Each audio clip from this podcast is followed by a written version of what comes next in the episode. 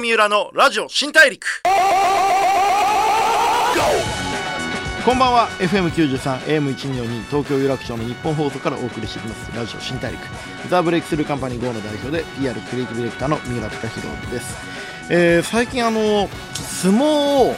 見るようになったですよ。あのちょっとたまたまなんですけど照ノ富士関と仲良くさせていただいていてそれでまあちょっとご招待いただいて名古屋にね相撲を見に行ったんですけど僕もともと柔道やってるんで格闘技すっごい好きなんですけど相撲ってこうなんか見てるとこう大きい人同士でバーンってぶつかり合うだけでこう終わりみたいなイメージがあるかもしれないですけどあれねちゃんと見るとめちゃくちゃ技術があってこうどこにこう手を置くかとかどこに重心かけるかとかすごいねあの本当10秒とか30秒とか短い時間の中ですっごい技術と駆け引きやってるんだなっていうのがよくよく見るとめちゃめちゃよく分かってあの相撲はやっぱ格闘技としても結構面白いなと思って見てました。なんかあの自分でこうなんか大雑把にああれってこんなもんでしょと思ってこう見てないものでも意外にちゃんと見るとすごい技術があったりして奥深い世界があるんだなと思ったりもしたんであのぜひ皆さんも日常の中でねなんかこう見過ごしてるものがあったら意外にすっごいよく見てるとめちゃめちゃ面白いみたいなことがあると思うんでこのコロナのタイミングでね家から出られないとか緊急事態宣言嫌だなと思うかもしれないですけども新しい趣味を見つけるのにねいいタイミングにしてもらえるといいかななんて思ったりしてます。俺なんか最近 YouTube で相撲の過去のあの取り組みとか見てあやっぱ千代の富士ってこれがうめえんだなとか朝青龍すげえ技術あるじゃんみたいなことを思ったりするようにしています。さて、えー、そんな話はさておいて、えー、いろんなジャンルで活躍してる方とお話してライフスタイルでの学びや心得その方の見せるビジョンなんかをお聞きしてですねリスナーのあなたと一緒にたくさんの発見を重ねていこうという番組ラジオ新大陸さあ今回は前回に引き続き DOBERMAN INFINITY と劇団 EXILE のメンバーである SWAY さんをお迎えしていきます。どうぞよろしくお願いします。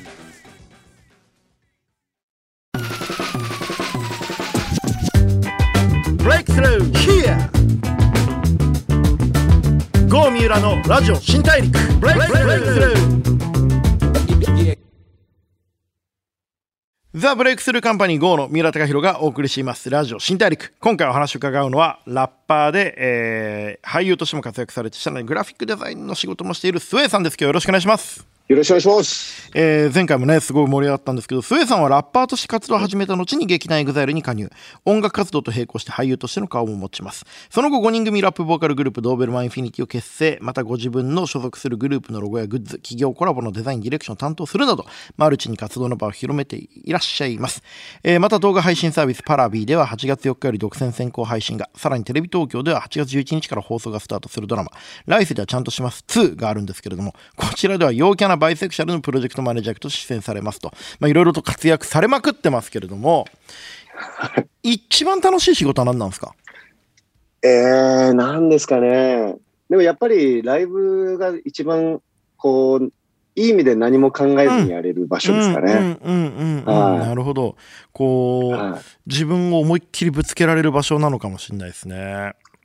そうですね。まあ、あと、音楽をこう作ってきた中で、やっぱ集大成かなって思いますね。うん、制作してる時ってすごい悩むんで。なるほど、なるほど。どういう、こう、音楽ってさっきも僕ちょっとあの、オープニングで相撲ってこう、ただのでかい人のぶつかり合いに見えるけど、あれはすごい技術があるんだって話をしたんですけど、こう、はい、音楽制作の時ってどういうふうに悩んだり、こう考え込んだりするもんなんですか？うん。悩むって実はあんま良くなかったりするのかなとか思ったりとかするんですけど、うんうん、なんか本当に面白いことやの、すごいスタジオで座って考えてたら全然思いつかないんですけど、うん、ふとなんかトイレに行った時に、ふと降ってきたりとかする時もあるし、なんか本当に不思議な神経質ななんかタイミングなんですよ。はい。そういうこうすげえ考え込んでる時って一人になる時間が多い方がいいんですか？それとも友達とかこう恋人がいたらこう一緒に話したりする方がこう気が紛れる。どういう感じなんですかね？僕は話してる方がすごい好きですね。だからメンバーと一緒にこう離陸を起こす時とかだったりとかする時も、本当にくだらない話だったか、本当下ネタもそうですけど、うんうん、なんかダジャレ言い合ってる時の方が、なんか頭が柔らかい感じがするっていうのはありますかね。なるほど、なるほど。でもね、これさっきもちょっとそのメンバーと話すみたいな話もすごい大事な時間だと思うんですけど、こう、はい、スさんの所属するまあグループはもちろんですけど、やっぱ事務所？あのーはい、もう皆さんもめちゃめちゃ男性ばっかりじゃないですか。はい。すごいこう今時珍しいくらいのこうゴリゴリの男性の集まりだと思うんですけど、確かに。他のメンバーとはどういう関係なんですか、はい、ライバルなのか、ファミリーなのか、どういうこう関係性なんですかね？いやもう完全ファミリー化してますね。ああ、そうなんですか？やっぱじゃあ、ヒロさんがお父さんでみたいな。ヒロさんは何ですかね、もう、す、お父さんとかじゃないですね。お父さんとかじゃない。うん。ヒロさんはな、なんだろう？なんか最強な部分があるんですけど。うん、村長みたいな。なんかやっぱ、そうですね。僕の中でヒロさんはもう、J、あのヒップホップで JG とか、はいはいはい、PDD 的存在なんですけど、うんうんうん、なんか本当のアイディアマンで、うん、すぐやっぱ行動に移すのもすごい早いですし、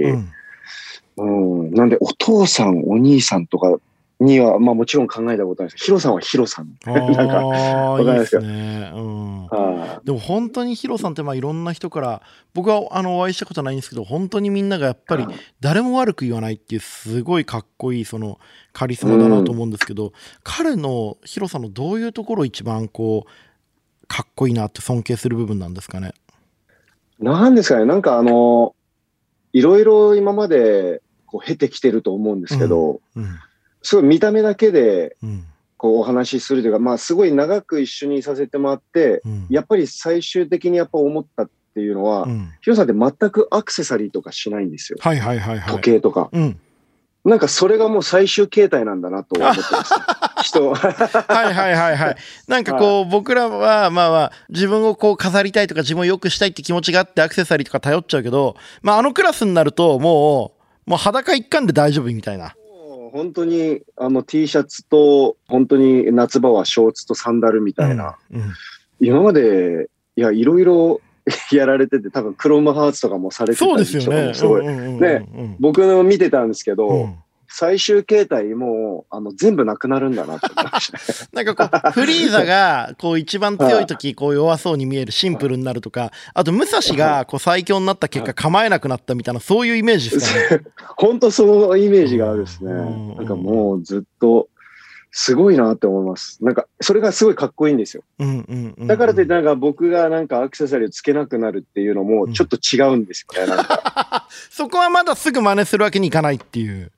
なんかいや、何度か僕は影響を受けて、あの、うん、全部撮ったりとかしたんですけど、うん、やっぱりそこになんか落ち着けない自分がいるんですよ、まだ。うんうんはい。だからやっぱすごいなと思いながら。でもわかるな、はい。自分自身のステージと身につけるもののバランスがあって、その先に究極は、もう高いものとかも全部取っ払った、こう裸一貫の自分一人で勝負できるようになるっていう、そういう人間の成長のプロセスなのかもしれないですね。いや、そうっすね。いや、本当なんかそこ、あもう聞いてる方は、え、何それって思うかもしれないですけど、うん、結構近くで見てると、うん、僕の中ですごい衝撃的なんですよ、それが。すごいなって思う。すっぽんぽんじゃねえか、みたいな。はい。つけないんすかみたいな。もう、すごいなって。それだけでもすごい攻撃力がある。はいはいはいはい。ハンマ裕次郎みたいなね、こう武器とかいらないんだよみたいな。いらないっていう。はい。スエさんはファッションはどんなのが好きなんですか？そうですね。僕はでももう、やっぱ昔からあんま変わってない部分がやっぱ多くて、うんうん、本当に中学校1年生の時に b ボーイファッションに目覚めて、うん、まあ、未だにでも当時と同じようなブランド、同じような格好してますし、うんうんうん、ようやく最近無地の白 T、黒 T に黒いデニムでもようやくちょっと心が落ち着くようになったああそれまではやっぱこうちゃんとゴリッとした b ボーイのファッションしてないと落ち着かない時期が長かったってことですね。そうですね、うん、何かプリント入ってないと T シャツはなんか落ち着かなかったんですけど はいはいはい、はい、ようやく最近無地 T に行けるようになりましたね、うん、無地 T どこで買うんですか、はい、どこの T シャツがおすすめですか？無地 T はめっちゃ攻めてます。いろいろあの本当にハイブランドの無地 T 買ってみたり、はいはい、本当にヘインズの無地 T 買ってみたりとか、チャンピオンの T シャツでもいろんなジャンル出てるんで、うんうん、いろんなあの形が、それ全部一応1枚ずつ買ってみたりとか、っていうふうにやっていくうちに、このパンツにはこの、あの、あバランスでね。スタイルの、はいバランスの T シャツみたいな感じで着分けするようになりました、ね、はいはいはい。僕も今37で、自分で博報っていう大手の広告代理店から独立して今会社5年くらいやってるんですけど、この3年くらいずっと白 T にこだわっていろいろ探しまくって、はい、本当にいろいろ来たんですけど、僕最終3つになったんですよ。おどこですか？これ言うと、一つが、まず、えっと、100アスレチックスっていう、はい、あの格闘家の宇野薫さんのプロデュースしてるブランドなんですけど、はい、ここの白 T がまず一番、これの一番厚手のやつが、1枚で着るとこうパリッとして強そうに見えるっていうのがこれで。なるほど。で、もう一個が、上にジャケット着るときは、これユニクロなんですけど、ユニクロの、あの、ユニクロ U のエアリズムっていうのがあって、ユニクロ U のエアリズム。はい。これユニクロ U ってあの、元エルメスのクリストフ・ルメールがあのユニクロと一緒にやってるやつなんですけど、それもね、中が裏地がエアリズムになってて着心地がさらっとしてるのに外が普通のコットンになって普通の T シャツに見えるっていう。なんかエアリズムの T シャツ、えー、そうなんですか？そうエアリズムの T シャツ明らかに着てる。ちょっとあエアリズム、ね。ね、になっちゃうじゃないですか、はい、だけどそれの表がコットンになってるんでまあ割とまあ見栄えがいいっていうやつですね。で3つ目がこれ実は地味におすすめなんですけどあの、ファミマのコンビニエンスウェアっていうファミマの T シャツのブランドがすごい良くて、はい、これ1枚900円くらいなんですけど、ファセッタズムの落合さんが形作ってるんですよ。あ、そうなんですね。そうなんですよ。それで、僕はいつもこれを出張とかの時は、1泊2日の時は、もう何も着替え持っていかないで、現地で新しいやつ買ってっていうライフスタイルにしてて、この100アスレチックスの厚手のやつ、えー、ユニクロ U の薄手のやつ、ファミマのコンビニエンスウェア、この3つでね、大体こなすようになったんで、よかったらちょっと試してみてください。今全部メモりました、ちゃんと。すいません、なんかちょっと同世代で、多分あの、今日もね、スウェイさんも白 T で僕も白 T なんで、多分お好きなんだろうなと思って、ちょっと語っちゃいました。そうなんですよ。ちょっと T シャツはいろいろ、今日もあのちょうどカルバンクラインってきて、はいはいはい。無地 T 買ってみたんですよ。うんうんうんうん。なんで、ちょっと楽しみだなと思って。はい、カラバンくらいもいいですよね。こう、シルエットが綺麗で。スウェさんの場合、やっぱ体のスタイルもいいから、すごい似合いそうですね。じゃあ、頑張ります。めちゃめちゃ鍛えてますよね。そうですね。行くと、結構まあ、時間あるとすぐジム行っちゃうんですけども。週どれくらい行かれてるんですか？いや、もう、その週の仕事内容によりますかね。全然本当に1回も行けない週もあるんですけど、理想はやっぱ3、4回は行っておきたいですね。1週間行けないとイライラしますよね。なんかこう、そうですね、不安になります。そうそう、そうなんですよね。わかります、わかります。結構がっつり、その、鍛えれた時は、うん、あの、で、体も仕上がった時に着れる T シャツでいうと、あの、B、BVD の T シャツ。はいはいはいはいはい。一番ね、こう、ピタッとするというか、はいはいはい。そうなんですよ。BVD の T シャツとかは、はい、えっと、よく着ますね。あんまりこう、自信ある時です、体に。高いわけじゃないっていうか、むしろこう、割と手頃なやつだけど、体が仕上がってる時に勝負服になるっていうスタイルですね。そうですね。あと、あの、ダウンタウンの松本さんもそうですけど、アビレックスはやっぱりいいですね。あ、俺それ着たことないです。へえ。アビレックスの T シャツピタッと系ですか？やっぱり、ピタッと系ですね。はい。あれは僕はもう中学生、高校生ぐらいからですかね、着てました、ずっと。松本さんも、いつの間にか鬼のような体になってましたよね。本当そうですね。だってあの人、僕らが小学生の時とかって、多分、全然そんなマッチョなイメージなかったですよね。黒髪で、スーツだったじゃないですか。浜田さんがこう割とカジュアルで、松本さんがスーツっていう。あの、やっぱ、フェードインの仕方すごいですよね。そうですね。今のスタイルに。突如として、こう、あれかっこいいんだよな。ああいう子なんか、あでもある意味ヒロさんも松本さんもそうですよね。その、結局いろんなこうもので武装するんじゃなくて、最終的に自分の体が一番の武器になっていくっていう、研ぎ澄まされていく、ね、同じかもしれないですね。まさしく。うん、同じですね。うん、なるほど、なるほど。あとこの、スウェさんごめんなさい。ちょっとまた話ずれるんですけど、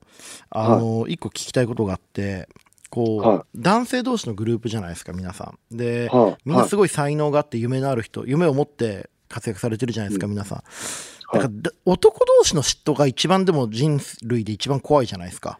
ほうはい、そういうその組織の中でこうみんなが活躍して男同士の嫉妬とかもあるんじゃないかなとか思うんですけどそういうのはどうですか？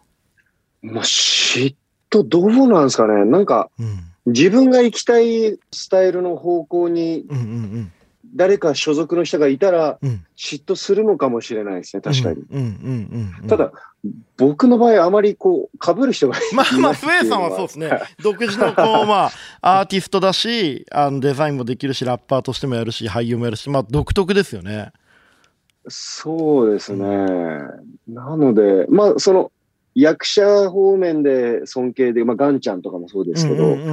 すごい尊敬できるパフォーマーでもありながら、役者としてもすごい活躍されてる方とか、はい、でもガンちゃんに嫉妬というよりは、やっぱガンちゃん、すごいなって思う方が、素直にリスペクトできるっていう。はい、やっぱりこう、自分が頑張ってると、あんまりこう嫉妬というよりは、ある意味こうパワーになるけどこう自分がうまくいってない時はこう男性同士でジェラシーがあって組織の中では引っ張り合うみたいなことは結構一般の会社とかでは多いような気がしてて僕自身も大きい会社にいた時にこう割と若くして目立ったりするとこう裏でいろいろ言われたりとかすることもあったなと思ったりするんですけどそういうのはあんまりこう感じないですか？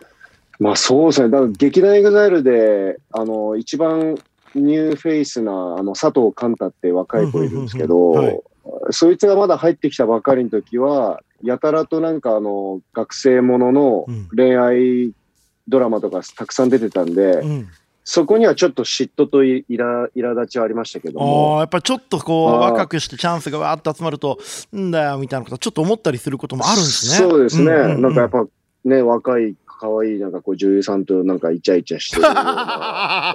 でも、うんうん、よく考えると、カンタのポスターとかに自分をはめたら絶対違うなって思ったはまんねえなみたいな冷静になると、はい、はい。はい、それがもうデザイナーとしての視点で冷静になると、はい、はいはいはい。そうですね、はい。と思った時にはやっぱ嫉妬してる場合じゃないなと思いました。ね。はい、なるほど、そこで冷静になったっていう、まあ、視点をね、こうずらしてみると、ね、まあ、ある意味それぞれの適材適所にも見えてくるってことかもしれないですね。でも、スエさん、その映画といえばですけど、まあ、現在公開中の映画、リスタート。ね、出演中ですけれども、はい、あのお笑いコンビのね品川庄司の品川博さんが監督を務めた6年ぶりの長編映画最新作ですけれども品川監督との、こうお仕事での相性とかどんな感じだったんですか？そうですね。あの、品川さんは、うん、えっと、もともとドーベルマンインフィニティのアルバムで、うん、えっと、2作ショートムービーを作らせてもらってて。はいはいはいはい。はい。それですでにこう、品川さんに脚本と監督をお願いして、うん、ドーベルの作品を2作作っていただいたっていうのもあったんで、うん。うん、今回こう、ようやく品川さんの作品の方で僕が出演させてもらえるということで、素直に嬉しかったです。あの、なんか役者としてちょっと認めてくれたのかなみたいな。なるほど、なるほど。品川さんってこうテレビで見てるとねちょっとこう意地悪そうな雰囲気がたまに出たりもしますけど監督としての品川さんってどんな感じなんですか、はいいやすごい好きなんだなって思いますね。うん、映像作りというか、はい、映画作りがすごい好きなんだなって近くで見てて強く思いますし、うん、なんかやっぱこだわりもすごく持ってあのらっしゃる方なんで、うん、やっててすごい勉強になりました。あの自分たちはこう音楽だったりとか、そういうデザインだったりとか、そういうとこでたまに思うことを、映画作りの上でなんかそういう顔をされてるん。で、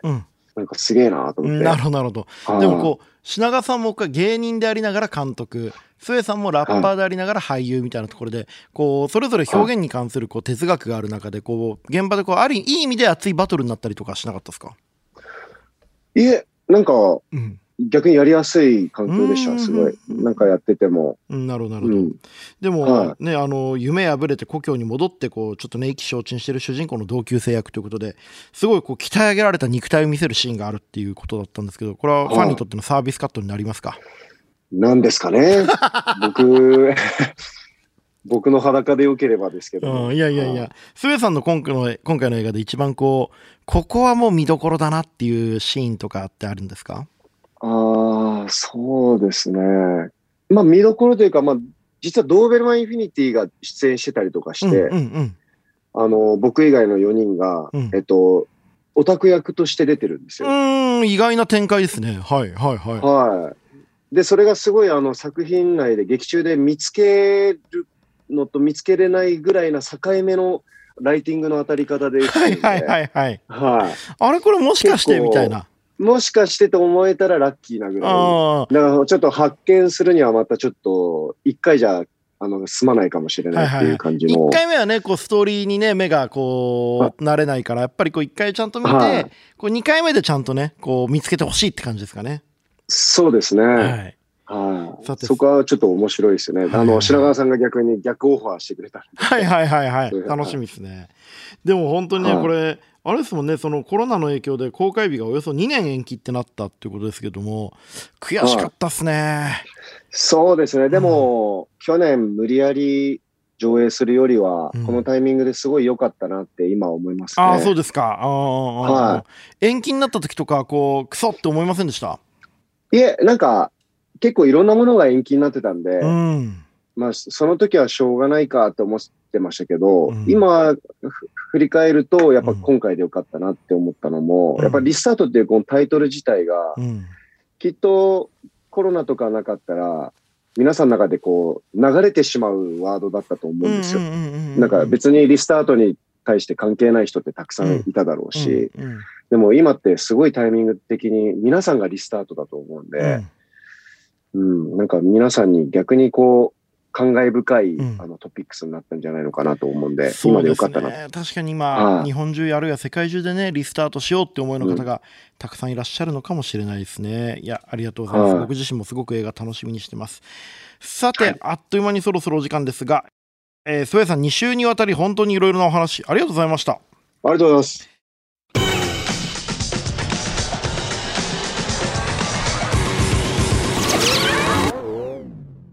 郷三浦のラジオ新大陸。FM93、AM1242 東京有楽町の日本放送からお送りしてきましたラジオ新大陸。スウェイさんをお迎えしてお話を伺ってきましたがいかがだったでしょうか？いやなんか勇気出る話でしたよね。そのまだまだこう自分がこれだけねタスクさんのことで活躍されながらもまだこう自分の素直にねこうまだダメな部分があったりとかこうもっと新しい挑戦したいとかちょっとこうチームの後輩にちょっと嫉妬したりとか本当に素直にいろんな話されてやっぱりこういうこうなんていうのかなかっこいいものをたくさん身にまとってるのにいつでも心が裸になれる人にこうみんなついていきたくなるんだなみたいなそんな感じもしましたけどね、えー、もう体鍛えて BVD とアビレックスの T シャツね着れるような男になっていきたいなと僕もちょっと思いましたがまだちょっと遠そうです。さて、えー、ストエさんがご出演されてる映画リスタート。品川庄司の品川博さんが目が戻った最新作。2年越しのねこうパワーをこう貯めて貯めてのえー、リスタート。いやいよいよちょっと公開中ですけれどもぜひスクリーンで見ていただきたいと思っております。それでは次回も一緒にたくさんの発言をしていきましょう。ラジオ新大陸。お相手はザ・ブレイクスルーカンパニー GO の三浦貴弘でした。